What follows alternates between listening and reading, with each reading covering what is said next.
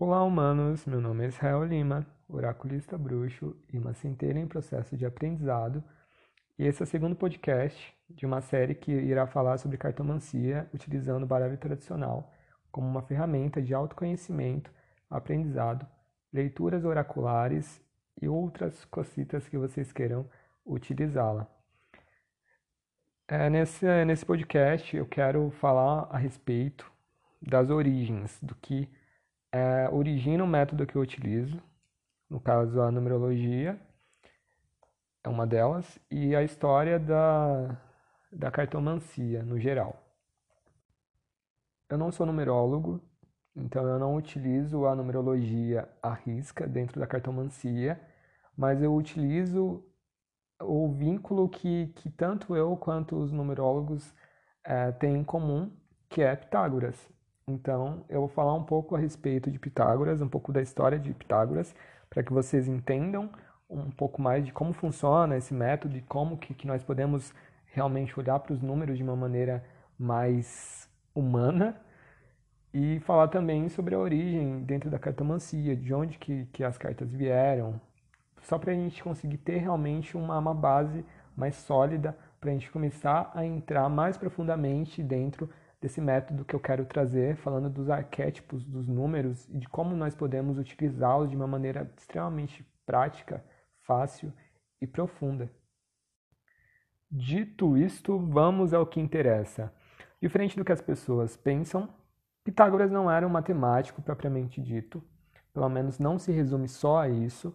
Pitágoras era primeiramente um filósofo que entrou em contato com os números e desse contato ele fez toda uma, uma teoria é, relacionada à criação. Então eu vou começar do começo, né? Há 2.500 anos atrás. Ah, primeiramente eu quero dizer que, que Pitágoras ele é uma figura extremamente eh, polêmica, né? traz muitas muitas questões que a gente não sabe se realmente é real se não é real, se aconteceu ou não aconteceu, mas que, que vale a pena a gente falar. É, nascimento de Pitágoras, há uma história que, que a mãe de Pitágoras, quando estava grávida, ela foi até o, o, o oráculo de Delfos, e lá nesse oráculo de Delfos, ela recebeu a mensagem de que ela estava grávida e de que o, o seu filho era filho de Apolo, o deus Apolo. Então, para quem não lembra, né, nas aulas de história ou nas aulas de mitologia, o oráculo de Delfos era um oráculo muito, muito famoso, extremamente conhecido na, na Grécia. Talvez o, o maior oráculo, o oráculo da Grécia, talvez de todos os tempos, quem sabe. E a história do oráculo de Delfos é que era é, movida por, pelos seus extremos ciúmes, mandou que, que a serpente Piton é, fosse até Leto, né, uma, uma humana a qual Zeus se relacionou, uma delas pelo menos, e mandou que essa serpente fosse até Leto para matá-la, né, para destruí-la. E nisso a serpente chega até um, um local e ela é impedida por Apolo, deus Apolo. Ele luta contra essa serpente e nesse território que ele derrota essa serpente é construído então o oráculo de Delfos. E dentro dessa da mitologia, né, o oráculo de Delfos realmente existiu, mas dentro de toda essa, essa conotação mitológica, magística, é, acreditava-se que, que esse ambiente, pelo fato de que a serpente foi morta nesse ambiente, os gases que vinham da terra é, provinham da serpente. E esses gases eles tinham uma propriedade uma capacidade de fazer com que as pessoas né, é, que inalassem esse gás conseguissem prever o futuro. No caso, não eram todos, eram apenas pessoas específicas, sacerdotisas de Apolo, que eram as pitonisas, que entravam em contato com esses gases e traziam aí mensagens oraculares e mensagens do futuro. Então, basicamente, esse é o contexto qual já está inserido Pitágoras dentro dessa, dessa conotação mitológica. Então a gente já vê aí o jovem Pitágoras inserido em um grande drama mitológico como filho de Apolo, trazendo aí um poder impressionante, né? Quem não quer ser filho de um Deus? E eu realmente começo a acreditar que pode ser que sim. Que assim como nas religiões uh, de matriz africana, que nós temos essa, essa ligação com o orixá específico, desculpe, e assim como ocorre também na bruxaria, acredito que, que aconteceu também com ele, né? É, talvez não de uma maneira muito mágica, como é colocado, como um filho de um deus, mas talvez uma ligação extrema pelo fato de tudo aquilo que, que Pitágoras veio a desenvolver posteriormente.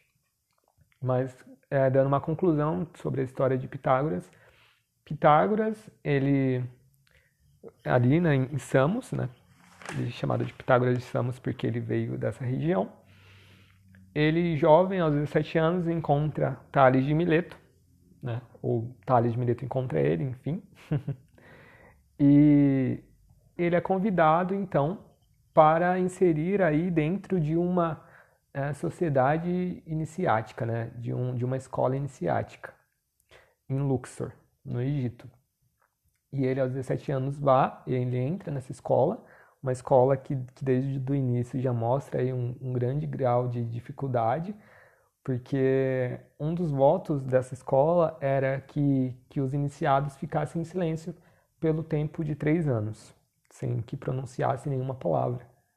E ele fica lá nessa escola por 10 anos, até que é, Luxor é invadida, né, se eu não me engano, pelos árabes. É, me corrijam se eu estiver errado. É invadida pelo, pelos árabes e ele é levado em cativeiro. Né? Não lembro agora quanto tempo que ele fica em cativeiro, mas ele passa um tempo e quando ele é solto, ele começa a viajar pelo mundo. Né?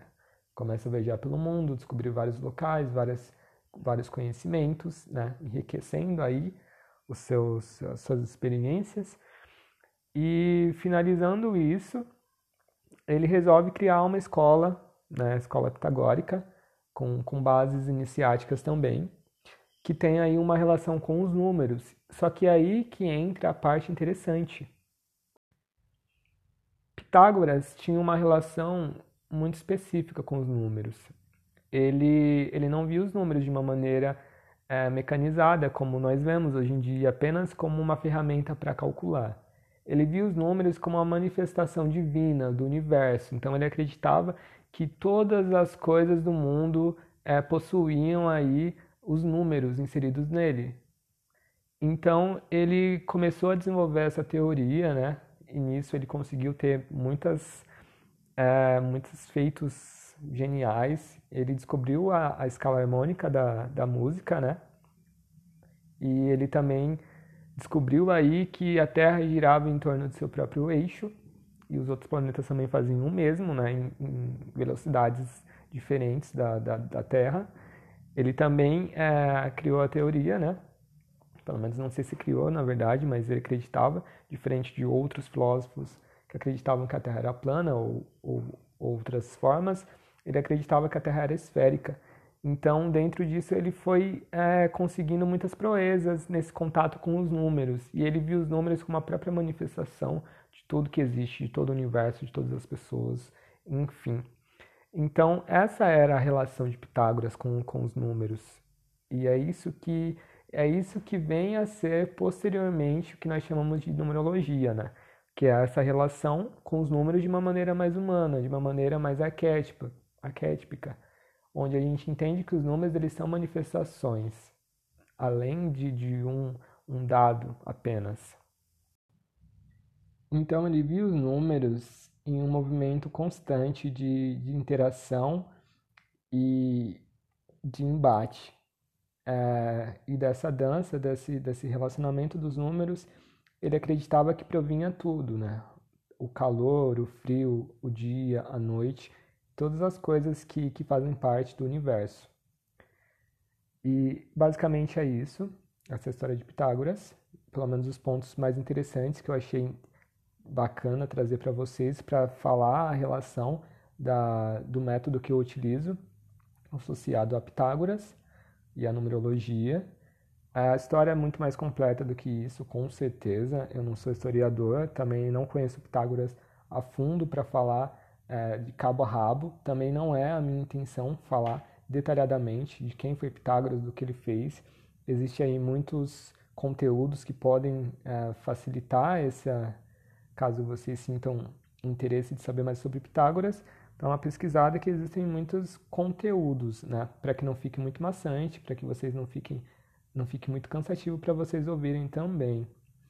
Então é isso. Agora eu vou para a parte da, da cartomancia, da origem do baralho, né? De como que ele chegou até a gente. Pelo menos os pontos também mais interessantes, que eu não quero falar aí no, no sentido completo da, da coisa e uma aula de história chata pra caramba vocês dormirem. É mais para que vocês entendam aí um pouco mais sobre cartomancia. O jogo de baralho não como a gente conhece hoje, mas jogo de cartas, é utilizado há muito tempo. Há, indícios de que a origem do, do jogo de baralho veio da China, o baralho não como esse que a gente conhece, com quatro naipes e, e os detalhes que, que essas cartas têm, mas o jogo de cartas especificamente. Agora, em relação ao jogo de baralho mais próximo ao que a gente conhece hoje, os relatos apontam é, para o Oriente Médio que, que veio de lá. Então, era muito parecido com, com o jogo que a gente tem hoje, né? Com quatro naipes e cartas com número. Não possuía imagens. As cartas da corte não, não faziam parte. Era uma coisa mais... É, eles achavam que era de péssimo gosto, cartas com, com rostos, né? E isso veio posteriormente. Mas já era... o padrão já era muito parecido com o que a gente conhece hoje até mesmo o nome, né, era naipe, é muito próximo ao que a gente conhece hoje. Então, é, veio do Oriente Médio como, né? Como que foi essa, como que chegou até a gente esse, esse jogo de baralho, esse conhecimento? É, inicialmente, assim como outros oráculos, o baralho ele não era utilizado como uma ferramenta oracular. Ele era utilizado como uma ferramenta lúdica para passar o tempo. Então, as pessoas jogavam, assim como é jogado hoje, jogos de azar, enfim. E veio do Oriente Médio junto com os soldados. Então, eles utilizavam esse oráculo para passar o tempo. E como eles viviam é, em constantes movimentos, né? Viviam em guerras, se, saíam de um lugar para outro, eles levavam consigo esse baralho e assim se espalhou esse jogo. Então, basicamente foi assim que, que passou por, por muitos territórios até que chegou à Itália. Essa informação que eu estou falando a respeito de, de como chegou até a Itália está é, tá no livro do, do Robert M. Place, é, The Terror, History, Symbolism and Divination. É, desculpem o inglês. É o Tarot, História, Simbolismo e Divinação. Ele conta como que, que o tarot veio a se tornar uma ferramenta oracular. Então, nisso, é, o tarô e o baralho que a gente conhece hoje, eles têm um ancestral é, mútuo, que é esse ancestral que veio do Oriente Médio. Não é o mesmo oráculo, não é o mesmo baralho tradicional, não é o mesmo que era usado no Oriente Médio, mas é, tem uma ligação muito forte. Então, disso veio o baralho tradicional e o tarô, né, que posteriormente se tornou uma ferramenta oracular. Inicialmente também não era, era um jogo lúdico, assim como o baralho era um jogo lúdico, e assim como outros oráculos também anteriormente eram um jogo lúdico.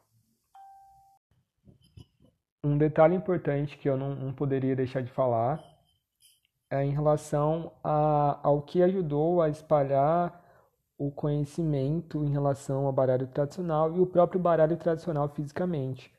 É, contou com a ajuda dos ciganos, assim como muitas coisas também contaram. Como os ciganos eles transitavam de um lugar para o outro constantemente, isso também ajudou a, a se espalhar esse oráculo, né? esse, esse objeto, essa ferramenta. Então é por isso que hoje em dia nós associamos tão fortemente eh, esse oráculo aos ciganos, assim como também outros oráculos, como o baralho cigano, que na verdade eh, o nome dele é baralho Lenormand, mas mais conhecido como baralho cigano. O tarot também ele, ele tem uma pegada meio cigana por conta disso. E então é, eu não, não poderia deixar de, de trazer essa informação. porque além de, deles terem um papel muito importante para que se espalhasse né, o conhecimento que a gente tem sobre esses oráculos, eu também tenho um carinho muito grande por eles. Então, é isso. Agora, finalizando né, esse segundo episódio, falando aí as origens do, do método que eu utilizo, é, basicamente é isso. Eu acho que não, não tenho nenhuma informação adicional para passar a respeito que possa complementar ainda mais. E caso você queira entrar em contato comigo, você pode entrar em contato pelo Instagram, emitão com H, né? Arroba emitão com H, você realmente escreve o com H. Ou então pelo meu contato pelo WhatsApp, que é o número 11 9 34 05 27 21. 11 9 34 05 27 21. Encerrando aqui esse episódio, galera, não se esqueçam de que você é um número, mas você é 10.